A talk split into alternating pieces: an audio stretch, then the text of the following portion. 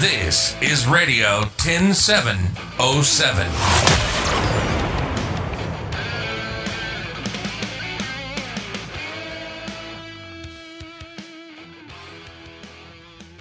Heute mit Silke Ganzjör. Wo kommen Sie her? Die Themen für diesen Podcast. Manchmal fallen sie einem zu. Durch Zufall? Nein, nicht durch Zufall, weil man einfach mit offenen Augen durch die Welt geht. Und ich habe mir eine App runtergeladen, die heißt Aktio. Und dann habe ich mir gedacht, was kann man denn da alles für Kurse machen? Und da bin ich auf einen Anti-Grübel-Kurs gestoßen. Und den mache ich gerne mit dem Diplompsychologen und Hypnotherapeuten Michael Hühn. Und da habe ich mir gedacht, so, und jetzt machen wir mal einen Anti-Grübel-Podcast. Lieber Michael, worauf müssen wir denn achten, wenn wir zu viel grübeln? Hallo, ja. Erstmal danke für das Interesse und schön, dass du immer dabei bist. Äh, für mich ist auffällig gewesen, wenn ich mit Klienten arbeite, dass auch hinter relativ schweren Störungsbildern, so Depressionen, Ängsten, Panikattacken, dass das manchmal im Grunde, wenn man es zurückverfolgt hat, einfach so eine Grübelstörung war. Also, dass sich so innere Monologe, innere Stimmen so ein bisschen verselbstständigt haben mhm. und die Person darauf dann gestresst reagiert. Also innere Stimmen können ja positive Auswirkungen haben. Ja, du kannst ja so innere Stimmen haben, die dich anfeuern, wenn du was erreichen willst, die dich vielleicht trösten, wenn es dir nicht gut geht die, wenn du ein Problem hast, ja, dich so unterstützen, ah, vielleicht können wir ja hier das mal machen oder ruf doch mal Dingenskirchen an. Das kann aber auch umschlagen in negativ. Also, dass die Stimmen zu viel Druck machen, dass sie dich abwerten. Und obgleich die Stimme ja aus dir herauskommt, mhm. ist das so ein bisschen ähnlich wie bei einem Traum, den du ja auch oder Seiten von dir produzieren. Und trotzdem kann dich das so erschrecken, dass du aus einem Albtraum in der Nacht schweißgebadet schreiend aufwachst. Das heißt, diese inneren Stimmen, wenn die stressinduzierende Inhalte die ganze Zeit von sich geben, dann reagiert dein Gehirn auf diese bedrohlichen Inhalte damit, dass es immer angespannter ist, mhm.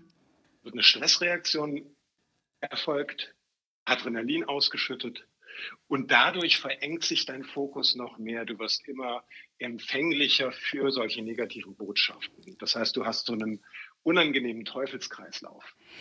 Und da ist es gut, den zu durchbrechen Beispielsweise eben, indem du guckst, mit dem Grübeln einfach mal aufzuhören, also so ein Stoppsignal zu setzen. Das geht aber nicht. Ich grübel ständig. Und da kommt gleich meine nächste Frage. Also A, wie geht es mit dem Stoppsignal? Das können wir ja auch mal probieren. Und B, warum habe ich zum Beispiel mehr negatives Grübeln? Und der Michael, mit dem ich diesen Podcast hier mache, der ist immer nur fröhlich. Also da habe ich immer das Gefühl, der hat den kleinen Mann im Ohr, der sagt, ja, ja, alles, was du schaffst, und alles, was du anfasst, das schaffst du. Und ich denke dann immer, oh, was wäre denn jetzt wenn? Und ich fange negativ an zu grübeln. Also wo kommt denn das? Wo kommt denn das bitte her? Sei, sei du mal froh, dass du nicht in meinem Kopf steckst. das kann schon teilweise auch ziemlich gruselig da abgehen. Ähm, das mit dem Stoppsignal, das ist beispielsweise eine Technik, die hast du auch in der Verhaltenstherapie. Ähm, da hast du dann beispielsweise so ein Gummiband am Arm und wenn du merkst, es geht in eine negative Richtung, zirpst du dich da einfach dran, um im Grunde genommen so eine Art Wegsignal zu setzen. Ähm, oder beispielsweise auch eine Chilischote zu nehmen. Also wenn du dich so richtig verrannt hast emotional, gibt es so eine Technik, dass du einfach eine Chilischote nimmst, da drauf rumbeißt, um dir einen so starken sensorischen Reiz zu setzen, oh. dass es dich rauskickt. Oh Gott! Und du siehst schon all diese Dinge, da ist im Grunde genommen so ein Bild hinter, das wir in der Hypnotherapie als Problemtrance bezeichnen.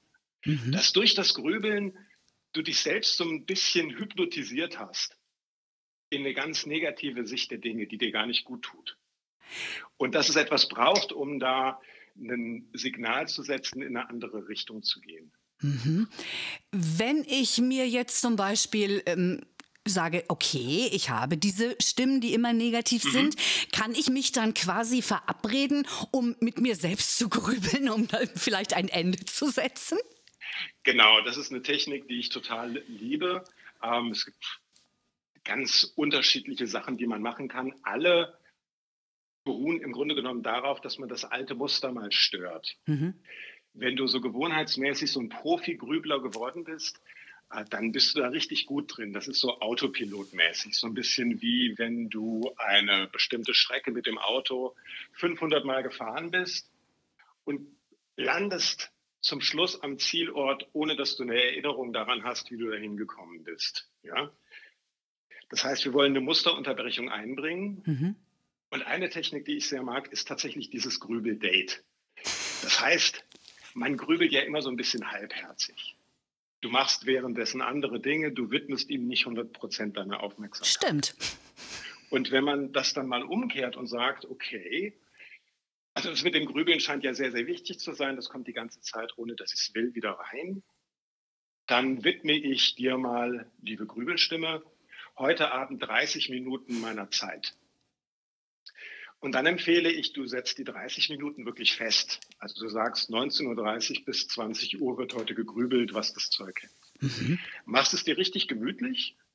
Ja, also so bequem auf der Couch, Kerzenlicht an, guckst, dass du nicht gestört wirst, also Klingel deaktivieren, Handy stumm schalten und ganz wichtig, setz dir einen Wecker damit du nicht dann schon nach fünf Minuten anfängst zu überlegen, oh, sind vielleicht die halben Stunde schon vorbei, sondern setzt dir einen Wecker, bist völlig entspannt und dann gibst du dieser Welle an Gedanken deine volle Aufmerksamkeit und kannst das sogar so weit treiben, dass du versuchst, die Szenarien, die da entworfen werden, ins Äußerste zu treiben, also mhm. zu katastrophisieren. Und das Verrückte ist, dass wenn man das tut, musst es allerdings wirklich ernsthaft betreiben, dann merkst du, dass ein paradoxer Effekt eintritt. Dass in dem Moment, wo du dem Prozess die volle Aufmerksamkeit schenkst, der sich wie so eine Welle erstmal so ein bisschen aufbäumt, aber wie so eine anständige Welle dann auch wieder abflacht. Mhm. Und das ist eine unglaublich hilfreiche und schöne Erfahrung, weil du da im Grunde genommen ja, körperlich ganzheitlich erfährst, dass das Problem eigentlich das Widerstreben ist, also sich so gegen dieses Grübeln so aufzunehmen innerlich. Also ich gebe mich dem Konflikt. Grübeln hin und dann merke ich, aha, so geht das also und dann hilft mir das. Was mir bei dir auch immer hilft, was ich ganz toll finde, du sagst ja auch, wenn du die Stimmen in deinem Kopf hörst, ja, ähm, du schaffst das nicht, du bist nicht gut genug, du konntest das noch nie und deinetwegen funktioniert das alles nicht, dann sagst du etwas ganz Schönes. Verändere die Stimme. Kannst du uns vielleicht mal ein Beispiel geben, wie ich meine Stimme im Kopf verändern kann? Ja klar, das ist äh, wieder eine völlig andere Form der Arbeit mit dem Grübeln. Und zwar geht es da gerade nicht um den Inhalt, sondern da steht so ein bisschen die Vorstellung dahinter, ähm, das Gehirn ist im Grunde eine Simulationsmaschine. Ja, wir haben also so ein komplexes Gehirn, das so viele Dinge abbilden kann. Ähm, um soziale Interaktionen, um wichtige Bezugspersonen innerlich abzubilden. Mhm. Also wenn jemand wichtig für uns war, Vater, Mutter, bestimmte Lehrer, die haben wir in uns drin. Und unser Gehirn hat auch bestimmte Kernbotschaften, Kernaussagen von diesen Menschen innerlich abgespeichert. So was wir dann bei Freud, das ist so die Idee des Über-Ichs. Du brauchst deine Eltern irgendwann nicht mehr weil du sie in dir drin hast. Mhm. und das ist so die Basis des Gewissens. Per se ist das ganz schön, wenn es uns davon abhält, Leute zu töten, Dinge zu stehlen, Böses zu tun. Aber wir hatten ja keinen Filter als Kind. Das heißt, es wurde da auch ganz viel abgespeichert an negativen Botschaften, die einfach ungefragt übernommen wurden, die aber im Grunde genommen nichts mehr mit deiner Realität heute zu tun haben. Mhm. Und da kann man Folgendes machen, dass man die Stimme hört, wahrnimmt. Und hier hast du auch genau das Gleiche. Nicht dagegen angeht, nicht versucht damit zu argumentieren, weil du kannst mit so einer alten Tonbandaufnahme nicht argumentieren. Ja. Nee. Und dann guckst, okay, was ist eigentlich hier das emotional Belastende? Und sehr oft kannst du das verändern, indem du beispielsweise die Stimme mal versuchst, ein bisschen lauter und danach ein bisschen leiser abspulen zu lassen. Wie im Tonstudio. Das heißt, Genau, du stellst dir vor, du bist in einem Tonstudio und spielst so ein bisschen an den Reglern rum. Und das Nette daran ist, dass du eben nicht inhaltlich einsteigst. Du hast durch diese Imagination auch gleich so eine Distanz drin. Du bist nicht mehr Opfer in dem Prozess, sondern du gestaltest so ein Stück weit, was da passiert. Und da biete ich dann verschiedene Submodalitäten an, bestimmte Dinge, die man machen kann. Ähm, das ist einmal mit der Lautstärke spielen, dann mit der Tonhöhe und den Klienten dabei anzuleiten, wie wirkt das eigentlich jetzt auf dich? Mhm. Verändert sich deine emotionale Reaktion? Und typischerweise ist das so, wenn die Stimme sehr tief wird, fühlt sich das anders an, als wenn die Stimme sehr, sehr hoch ist. Man kann das dann auch auf Musik unterlegen, ja, das Ganze so als Wagner-Oper schmettern lassen oder als ja, Volksmusik, Rocksong und greift dadurch in diesen automatisch ablaufenden Prozess ein, übernimmt ja wie nebenbei so ein Stück weit die bewusste Kontrolle. Und das ist eine sehr kraftvolle Musterunterbrechung. Und du musst eigentlich gar nicht in den Inhalt einsteigen und hast dann andere emotionale Auswirkungen und kannst aus diesem Teufelskreislauf ausbrechen.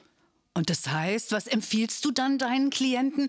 Macht das regelmäßig oder macht das, wenn ihr ins Grübeln kommt und irgendwann ist dann die Stimme einfach nur noch plärrend aus der Ecke das alte Tonband?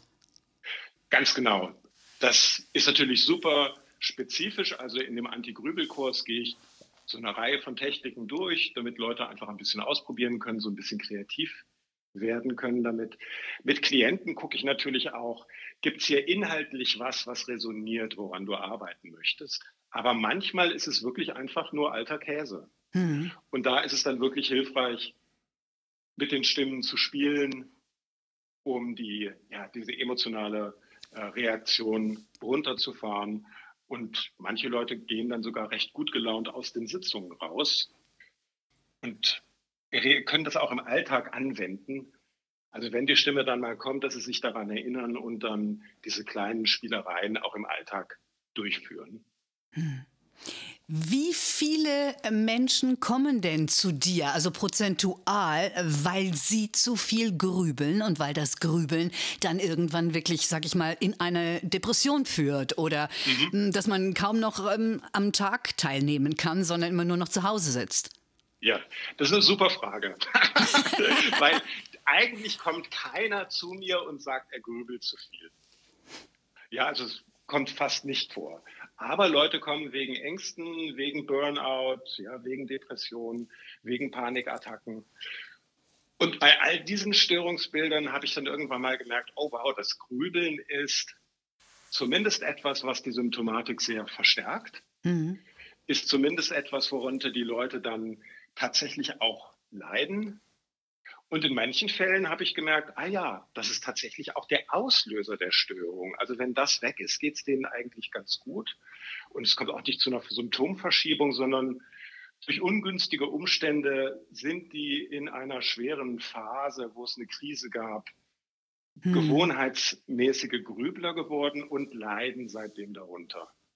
Das Ding ist ja, wenn die Stimme aus deinem Kopf kommt, hat die für dich oft so eine Autorität, als ob das jetzt die verkündete Wahrheit wäre. Weil es ist ja in deinem Kopf. Mhm. Und ich habe, äh, erinnere mich an eine Klientin da, das war, glaube ich, die erste, wo ich das so klar wahrgenommen habe.